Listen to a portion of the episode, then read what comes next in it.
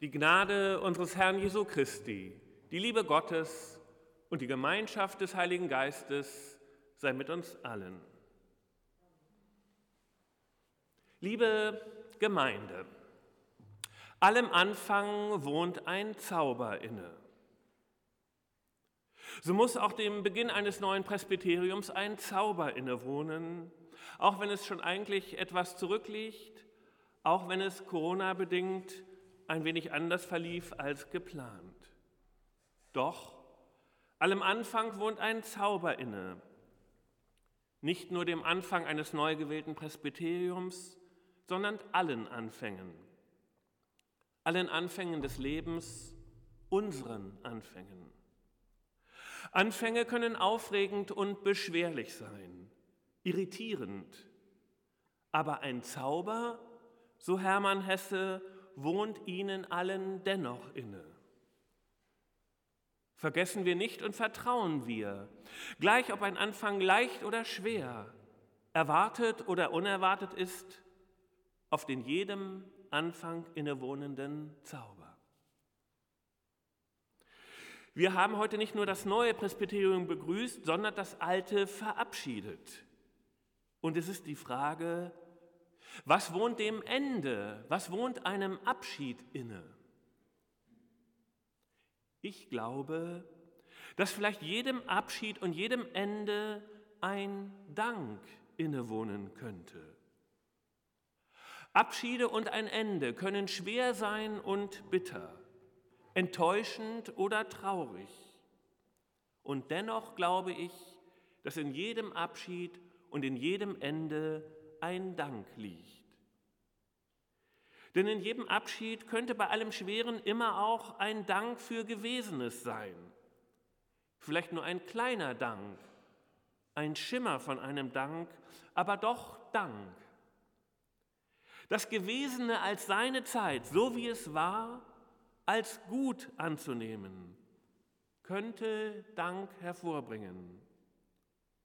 Und wenn es nicht das Vergangene selbst ist, das danken lässt, könnte das mit einem Ende, könnte der mit einem Ende verbundene neuer Anfang, der sich durch einen Abschied neu eröffnende Raum Grund zum Danken werden. So könnte jedem Abschied, jedem Ende Dank innewohnen. Wenn es so wäre, Wäre unser Leben bei allem Schweren, bei allem Leichten, bei aller Enttäuschung, bei aller Zuversicht, aufgespannt zwischen Anfang und Ende, zwischen Zauber und Dank. Wo ist der Zauber in unserem Leben? Wenn wir ihn nicht wahrnehmen, sind wir vielleicht zu weit von den Anfängen entfernt von unseren Anfängen, von den Anfängen des Lebens, vom Beginn der Schöpfung. Vielleicht fehlt uns der Zauber in unserem Leben, weil unsere Anfänge verschüttet sind, in den Gewohnheiten des Alltags, weil es keine Anfänge mehr gibt in den langen Jahren des Berufslebens und den Dekaden der Familie und in der uns hilfreichen Routine nehmen wir nicht mehr wahr, wo ein Anfang lauern könnte, Neues und ein Zauber im Leben. Was würde es heißen, wenn wir unser Leben als Anfang, wenn wir unser ganzes Tun als einen stetigen Anfang verstehen würden? Wenn wir Anfänge nachspüren und vom Anfang der Schöpfung her leben würden? Der Predigtext, die zweite Schöpfungserzählung, hält einiges bereit. Es ist das Wort der Schöpfung nicht des ersten bekannteren, sondern des zweiten unbekannteren Schöpfungsberichtes. Und er beginnt wie der erste aus dem Nichts. Am Anfang war nichts, gar nichts. Alles war leer, unbebaut, nicht gestaltet. Es gab noch keinen Impuls zum Wachsen und zum Gestalten. Wie schön müsste es sein, trotz aller Angst des Ungewissen an einem solchen Anfang zu stehen, an dem noch nichts ist. Man selbst wäre der Erste, der gestaltet und könnte ganz frei, ohne Vorgaben und Zwänge, ohne Normen und Ballast einfach nur gestalten. Vielleicht sollten wir gerade das immer wieder tun in unseren Aufgaben. Uns vorstellen, dass wir die Ersten seien, die überhaupt erst gestalten und bebauen und sollten frei von allem, von einer Gestaltung ganz nach Lust und Laune, nach unseren Ideen und Träumen fantasieren. Das könnte neue Ideen, Spielräume, neuen Anfang, neuen Zauber entstehen lassen. Am Anfang der Schöpfung, am Beginn des Lebens ist nichts. Aber ein Strom steigt aus der Erde hervor und tränkt das Nichts und tränkt das alles. Nur wenn wir getränkt werden, wenn wir vom Strom Gottes getränkt werden, können wir gestalten, können wir beginnen. Am Anfang der Strom, der das Nichts zu allem werden lässt. Ohne Verbindung zu einer Quelle können wir nicht anfangen, unser Gestalten bliebe leer.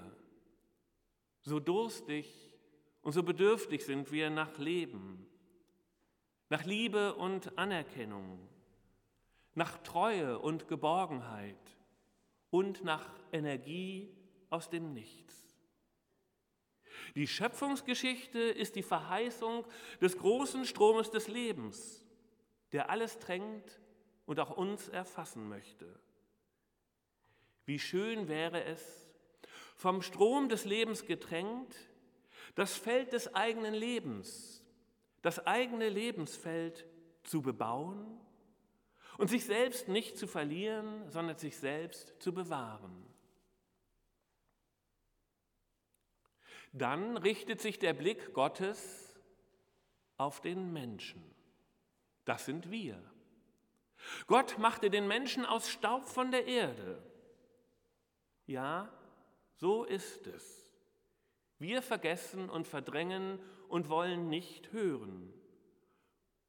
Unser uns bestimmender Ursprung ist Staub. Staub ist die Substanz von uns Menschen. Das war zu haben, könnte demütig machen und bescheiden. Von keinem Tier, von keiner Pflanze heißt es, dass Gott sie aus dem Staub gemacht habe. Aus Staub ist der vergängliche Mensch. Wie leicht erleben wir, wenn wir genau hinsehen, wie schnell wir vergehen, wie vieles zerfällt, wie fragil unser Leben ist, wie uns Konstruktionen unter den Fingern zerrinnen und wie formlos wir dahinfließen und nach Konturen und Formen unserer Persönlichkeit, unserer Biografie und des Lebens suchen. Und doch entsteht aus dem Staub der Mensch. Dieser zerfallene Staub wird Mensch. Ein Wunder. Zum Menschen wird der Staub durch den Odem Gottes Getränkt vom Strom des Lebens wird der Staub zum Leib und zum Leben, aber durch den Atem Gottes erst wird der Staub zum Menschen. Der Hauch Gottes, der Atem, die Luft ist es, die den Staub zum Menschen macht. Nicht das Schwere, der Druck oder die Form, nicht der Schlag der Münzprägung, Nein, allein das Leichte, die Luft, die Bewegung, der Atem und der Hauch beleben den Staub zum Menschen. Atem haben auch die Tiere, ja die Pflanzen sogar. Der Atem der Menschen aber ist der Atem Gottes, dem Menschen eingehaucht als Geist, als Esprit. Wenn wir geistvoll und angeregt leben, geistreich gestalten und vom Geist Gottes beschwingt die Felder des Lebens durchstreiten würden, wäre es ein Leben und Gestalten, in dem der Zauber der Schöpfung sein Echo und Gott seinen Widerhall finden würde. Allem Anfang wohnt ein Zauber inne, und aller Atem, alle Luft und aller Geist Gottes ist letztlich Esprit. Esprit sprüht und funkelt in alle Richtungen und allen Farben. Der Esprit Gottes wirbelt den Staub der Erde durcheinander zum Menschen. Ohne den sprühenden und funkelnden Esprit werden wir Staub am Boden bleiben und ohne Zauber nicht gestalten. Geist und Luft, Atem, Hauch und Esprit bringen die Materie zum Leben. Geist und Luft sind Weite und Großherzigkeit, Witz und Großmut, ohne den Esprit der Gemeinschaft, die Vision des Geistes, den Hauch des Vertrauens, ohne eine Großzügigkeit der Visionen und den Esprit der gemeinsam Verschiedenen werden wir nicht gestalten, bleiben wir Materie, gibt es kein Leben. Und es lässt uns der Esprit Gottes und die Großzügigkeit der Visionen teilhaben am Zauber der Schöpfung im Alltag. Das gilt nicht nur für das Presbyterium, das gilt für das eigene Leben, das gilt für mein Leben.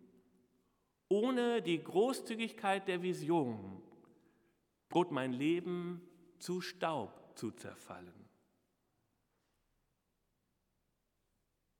Und Gott setzte den Garten gegen Osten. Gott setzt den Garten, den Anfang gegen Osten, gegen das Licht zum aufgehenden Licht hin. Und vielleicht bleibt es ein Stachel in unserem westlichen Selbstverständnis, dass das Licht nicht aus dem Westen kommt, sondern aus dem Osten. Die westliche Welt ist nicht der Sonnenaufgang. Gegen ihn hat Gott uns gesetzt, der aus dem Osten kommt. Gegen den Sonnenaufgang hingesetzt, was leuchtet uns? Woran orientieren wir uns? Was wird uns zum Licht? Wenden wir uns dem Licht zu, das immer größer wird, oder den Schatten, die immer größer zu werden scheinen? Je mehr wir uns dem Dunkel zuwenden, umso mehr wird es uns erfassen. Aber wir könnten uns zwingen, auf das zu blicken, was leuchtet und uns dem Schimmer überlassen, ganz ohne jeden Verstand, aber mit allem Herzen. Wir können unsere Blicke lenken und richten, wenn wir mit dem Strom des Lebens verbunden sind und wir können es ausprobieren, wie es ist, wenn wir unseren Blick auf das Dunkel richten und was das mit uns macht. Oder wie es ist, wenn wir den Blick auf den Schimmer und den Funken richten und ihn für voll sehen, für volles Licht. Sehen werden wir den Schimmer und den Schein und das Licht verbunden mit dem Strom des Lebens nicht gegen unser vertrautes, eigenes westliches Dunkel, gegen das befremdende Licht des Ostens, den Sonnenaufgang und den Strom, den Esprit und den Hauch hat Gott uns gesetzt. So würden wir, gespeist vom Strom des Lebens, erfasst vom Esprit Gottes, gesetzt gegen das Licht des Ostens, bebauen und bewahren. Denn das wäre das Leben eingespannt zwischen den Polen, von diesen her voller Energie. Das Zelt des Lebens spannt sich auf zwischen Bebauen und Bewahren, Tun und Pause, Verabschieden und Beginnen, Verändern und Behalten alt und neu, Zauber und Dank. Denn allem Anfang wohnt ein Zauber inne, der Zauber Gottes, dem wir am Ende, so wird es sein, Dank aussprechen werden.